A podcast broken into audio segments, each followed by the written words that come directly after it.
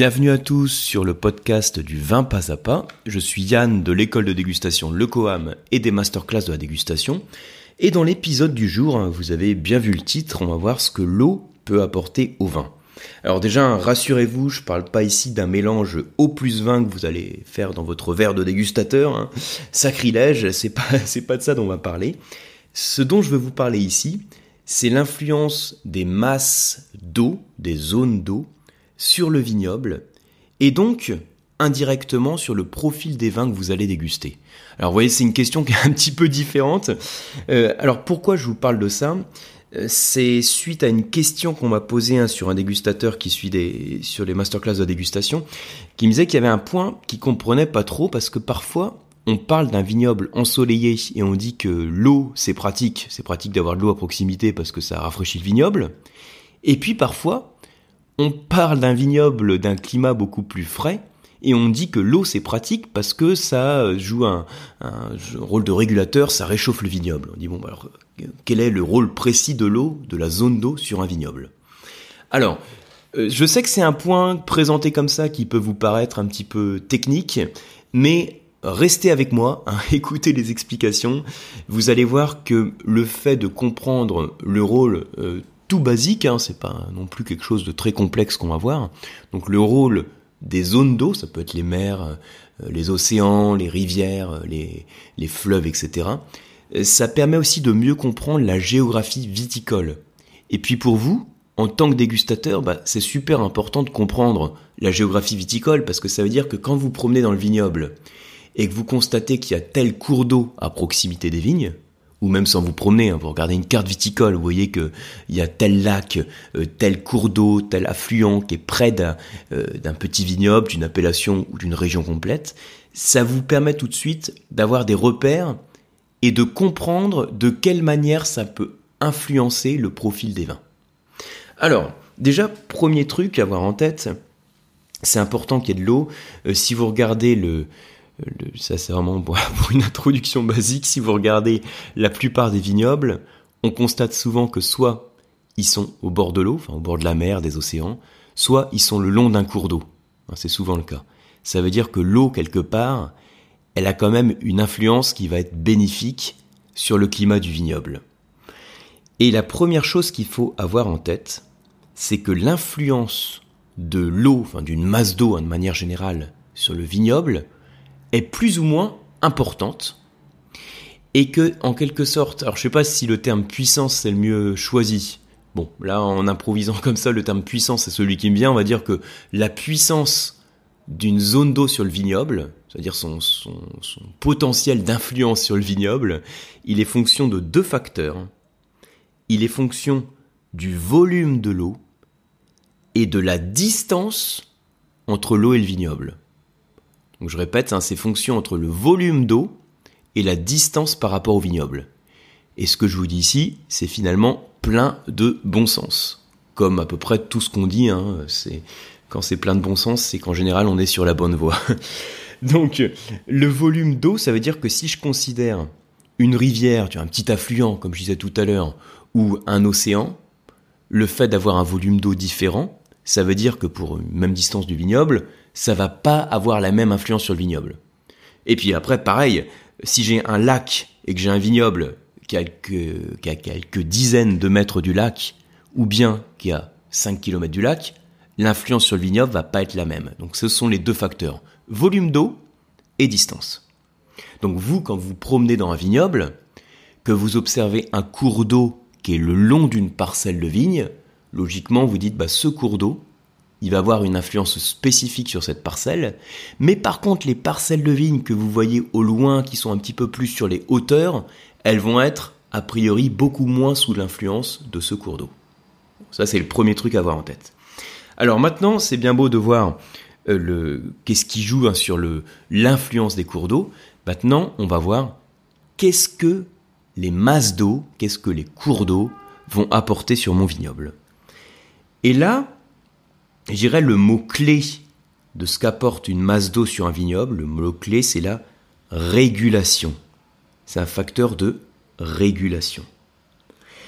Et en fait, euh, c'est ce facteur de régulation, il va se faire à trois niveaux. Donc je vais vous parler, donc le premier niveau ça va être par rapport au courant marin, le deuxième niveau ça va être par rapport à la notion d'inertie thermique, et le troisième niveau par rapport aux interactions entre le soleil et le cours d'eau. Alors dit comme ça, hein, quand je vous le dis à l'audio, vous, êtes peut-être en train de vous dire mais où est-ce qu'il veut en venir Yann? Alors vous allez voir tout de suite. Euh, première chose, donc première chose de la manière en fait de laquelle euh, la masse d'eau joue sur le vignoble, je dis, c'est la notion de courant marin. C'est-à-dire que vous avez certains vignobles sur des zones ensoleillées qui vont bénéficier de courants marins froids qui vont permettre de rafraîchir le vignoble. Et vous avez d'autres vignobles sur des zones qui sont beaucoup plus fraîches ou tempérées qui vont bénéficier de courants marins chauds qui vont permettre de réchauffer le vignoble et donc favoriser la maturation de la baie. Et dans les deux cas, c'est un principe de régulation. Quand il fait froid, on apporte du chaud, et quand il fait chaud, on apporte du froid. Je vous donne un exemple. Par exemple, on va dans les vignobles chiliens. Vignobles chiliens, sur les vignobles qui sont sur la zone côtière, vous avez un courant marin, le courant de Humboldt, donc Humboldt, et ce courant marin frais, il vient rafraîchir la côte. Alors c'est plutôt une bonne chose parce que on est sur un vignoble euh, qui est sous un climat, on va dire, plutôt clément, et donc lui apporter une influence océanique fraîche, c'est bien. Parce que on ralentit la maturation de la baie et on préserve l'acidité. Euh, si je vais en Afrique du Sud, sur les vignobles du Cap, donc zone côtière, l'influence océanique va également apporter de la fraîcheur. Ce sera une bonne chose. La fraîcheur qui est apportée, va permettre de rafraîchir le vignoble. Parce que le vignoble du Cap, on est sur la pointe de l'Afrique du Sud, mais on, est quand même sur des latitudes basses, euh, latitudes basses dans l'hémisphère sud, c'est-à-dire on est sur une zone où il fait chaud par rapport à la latitude. Et donc il faut la rafraîchir, cette zone. Et l'océan va pouvoir la rafraîchir. Maintenant, je vais partir dans un vignoble tempéré, allons dans le vignoble du Bordelais. Là, l'océan, en particulier le, Gulf Stream par exemple, le courant marin chaud, va permettre de rafraîchir les vignobles qui sont les plus proches de, l'océan. Donc vous voyez que le mot-clé de régulateur, on peut déjà le décliner par rapport au courant marin, à la notion de courant marin. Quand il fait chaud, ça refroidit, et quand il fait froid, ça réchauffe. Deuxième euh, facteur par lequel les zones d'eau vont jouer sur le vignoble, c'est la notion d'inertie thermique. Et là encore, l'inertie thermique, ça veut dire que bah, une masse d'eau, elle met plus de temps à changer de température. Donc dans tous les cas, c'est une bonne chose parce que sur un climat chaud, ça va être un facteur de rafraîchissement. Et sur un climat froid, ça va permettre de réchauffer. Hein. Si par exemple vous êtes sur un climat chaud, ma zone d'eau, elle va mettre plus de temps à monter en température. Donc on va avoir comme une zone qui va diffuser de la fraîcheur. Donc c'est une bonne chose parce que sous les climats chauds, le défi pour la vigne, c'est justement de ralentir la maturité du raisin pour préserver l'acidité. Et notre masse d'eau, de par sa présence, par la fraîcheur qu'elle apporte, va permettre de ralentir la, maturité, maturation du raisin. Maintenant, regardez, on prend un climat beaucoup plus froid. Ben, la masse d'eau, qu'est-ce qu'elle va faire? Euh, Elle va mettre plus de temps à baisser sa température, c'est le même facteur, c'est l'inertie thermique. Et donc, plutôt que d'avoir une température qui chute plus vite, elle va en quelque sorte diffuser de la chaleur de par son inertie thermique. Et donc, elle va réchauffer, elle va permettre aussi de protéger des gelées. Hein, quand vous avez la température qui descend la nuit, quand on est près d'une masse d'eau, eh ben cette température, elle va descendre plus lentement. Et donc, un delta de température qui part très vite sur des basses températures et qui provoque des gelées, et eh ben à proximité d'une masse d'eau, on aura moins de gelées parce qu'on va protéger euh, de par cette inertie thermique. Donc on a parlé des courants marins, on a parlé d'inertie thermique, donc dans tous les cas facteur de régulation, et euh, une autre voie par laquelle la masse d'eau peut influencer le vignoble, c'est l'interaction avec le soleil. Alors je m'explique. Quand vous êtes sous un climat chaud, vous avez à avoir le, en fait les masses d'eau qui vont provoquer des nuages. En gros, vous allez avoir l'évaporation. L'évaporation, la vapeur d'eau va former des brumes ou des nuages. Quel est l'effet des brumes et des nuages sur les climats chauds? Eh bien, ça forme ce qu'on appelle une couverture nuageuse. Et la couverture nuageuse, elle, atténue l'intensité, la luminosité, l'intensité du, soleil. Du coup, on continue le raisonnement. Couverture nuageuse, moins de soleil, ça veut dire que on empêche en partie euh, la photosynthèse de se faire, et donc on ralentit la maturité de la baie de raisin. Donc toujours le même défi des zones chaudes, c'est ralentir la maturité de la baie de raisin, et de par ces nuages qui font une couverture nuageuse, c'est quelque chose qu'on peut faire. Maintenant, je pars sous un climat frais. L'interaction avec le soleil, elle se faire comment? Eh bien, le, la masse d'eau va en quelque sorte refléter la lumière. Et sur les vignobles qui sont à proximité du masse d'eau, on a un phénomène de réflexion. Et le fait de refléter la lumière, donc on, le voit euh, très bien quand on se promène, enfin pas seulement sur les vignobles hein, d'ailleurs, à proximité d'une masse d'eau, ou, si vous n'avez pas de masse d'eau devant vous, n'importe quel euh, euh, édifice blanc, il a ce même effet, hein, il reflète la lumière, il accentue la luminosité et il favorise la photosynthèse. Donc on est à l'échelle des microclimats ou des mésoclimats, on n'est pas sur un climat de région complet, hein, mais c'est quand même un rôle que l'on a qui permet de favoriser la maturité. Et donc en fait on voit que quel que soit le type de climat, qu'on ait un climat chaud ou un climat froid, dans tous les cas, ma masse d'eau, elle joue un rôle de régulateur. Soit quand il fait chaud, elle permet euh, qu'il fasse moins chaud, et quand il fait froid, elle permet qu'il fasse moins froid. Bon, c'est pas très française, mais vous comprenez l'idée. Voilà. Et après, il y a autre chose dont je n'ai pas parlé ici, parce que là, j'ai parlé de facteurs de régulation thermique.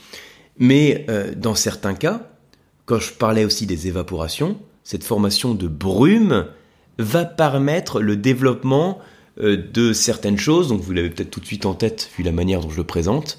C'est le développement de certains types de pourriture. Je pense à la pourriture noble, hein, qu'on appelle le Botrytis cinerea. Si vous allez dans les vignobles de Tokay en ou dans le Sauternay à Bordeaux, eh bien vous avez cette humidité, hein, ces brumes qui vont permettre, donc par, par l'humidité aussi qu'elle crée, hein, le développement de la pourriture, du Botrytis cinerea, qui va s'attaquer à la vigne, enfin la de la vigne plutôt, la dessécher, éliminer une partie de son eau et donc la concentrer en sucre, en arôme, en acidité et pour pouvoir créer euh, parmi les plus grands liquoreux du monde. Donc voilà pour ce petit topo. Alors je sais que c'est un petit peu, il y a des points un petit peu techniques, mais euh, je pense que ça vous parle. Ça vous permet aussi de comprendre que au-delà d'un climat, quand on parle d'un climat sur un vignoble, on dit bah là je suis sur une zone tempérée. Et puis quand on parle de zone tempérée, on a les trois types de climats qui sont océanique, méditerranéen, euh, continental. Et puis parfois à l'échelle d'une région viticole, on dit bah Bordeaux c'est océanique, l'Alsace c'est continental par exemple. Mais on peut aller beaucoup plus loin mais d'ailleurs on va beaucoup plus loin quand on parle d'une région ou d'une appellation, puisqu'on a des facteurs qui vont complètement influencer le climat au niveau d'une parcelle de vigne, au niveau d'un vignoble. Et là, le facteur sur lequel j'ai voulu insister, c'est la masse d'eau. Voilà, donc j'espère que vous avez appris des choses, que ça vous parle, même si on n'est pas dans de la dégustation pure, mais plus dans, on va dire, l'analyse des facteurs climatiques et le, les discussions qu'on peut faire autour d'un vignoble. J'espère que vous avez néanmoins appris des choses. Et puis, j'espère vous voir sur un, prochain podcast. Je vous rappelle que la masterclass de la dégustation qui sort à la fin du mois, donc que vous pouvez suivre de chez vous, c'est le, principe de la masterclass de la dégustation, c'est la box à distance. Donc vous recevez vos échantillons de vin, vous avez un cours complet en ligne que vous suivez à distance. Et donc à la fin du mois de septembre, le cours, ce sera sur le chenin. Le chenin, c'est ce cépage, donc le chenin blanc, hein, le cépage qu'on va retrouver dans la Loire, mais aussi en Afrique du Sud. Et mon objectif, ça va être de vous montrer toutes les expressions qu'on peut avoir dans un même cépage en fonction des influences climatiques, en fonction des types de terroirs, des expositions. Ce sera l'occasion d'ailleurs de parler aussi des masses d'eau et voir comment le cépage peut s'exprimer et donner des profils gustatifs différents dans les vins. Je vous rappelle aussi, alors je crois que je l'avais déjà dit sur un dernier podcast, mais comme c'est un peu une nouveauté, euh, j'insiste dessus. Je vous rappelle aussi que au-delà des cours présentiels à Paris, hein, vous avez maintenant la possibilité de suivre euh, régulièrement des cours avec le COAM à Aix-en-Provence. Donc pour l'instant, c'est sur le site hein, Vinomed. Donc sur le site Vinomed, vous avez de différentes sessions, différentes thématiques. On fait aussi un petit peu de, euh, de nos tourismes hein, sur des demi-journées au domaine pour voir la partie, euh, euh, la partie pratique, on va dire, au-delà de la partie plus théorique qu'on fait sur les cours. Et je vous ai également programmé un des, des dates de formation diplômante sur des WSET à Aix-en-Provence. Donc je précise hein, pour ceux et celles qui suivent les formations à distance du WSET, euh, vous avez la possibilité désormais de passer l'examen non seulement à Paris, mais aussi à Aix-en-Provence, ce qui vous laisse aussi plus de flexibilité. Donc voilà pour les, petites annonces traditionnelles hein, que je fais souvent à l'issue des podcasts. Je vous remercie en tout cas pour votre attention, et puis j'espère vous retrouver très prochainement sur un prochain podcast ou sur une formation. À très bientôt.